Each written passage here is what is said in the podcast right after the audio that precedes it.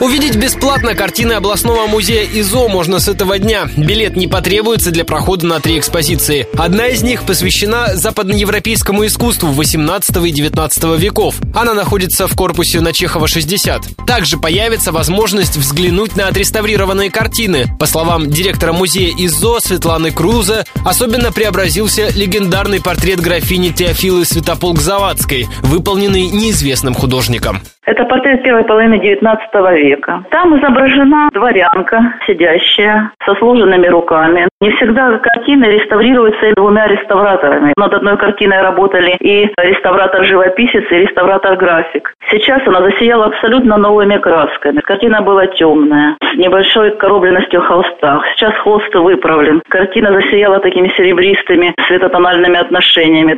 Еще одна выставка включает работы великих отечественных художников, в том числе Репина, Крамского, Левитана и Айвазовского. Посмотреть на них можно будет в течение месяца. Столько продлится акция, организованная музеем ИЗО совместно со Сбербанком.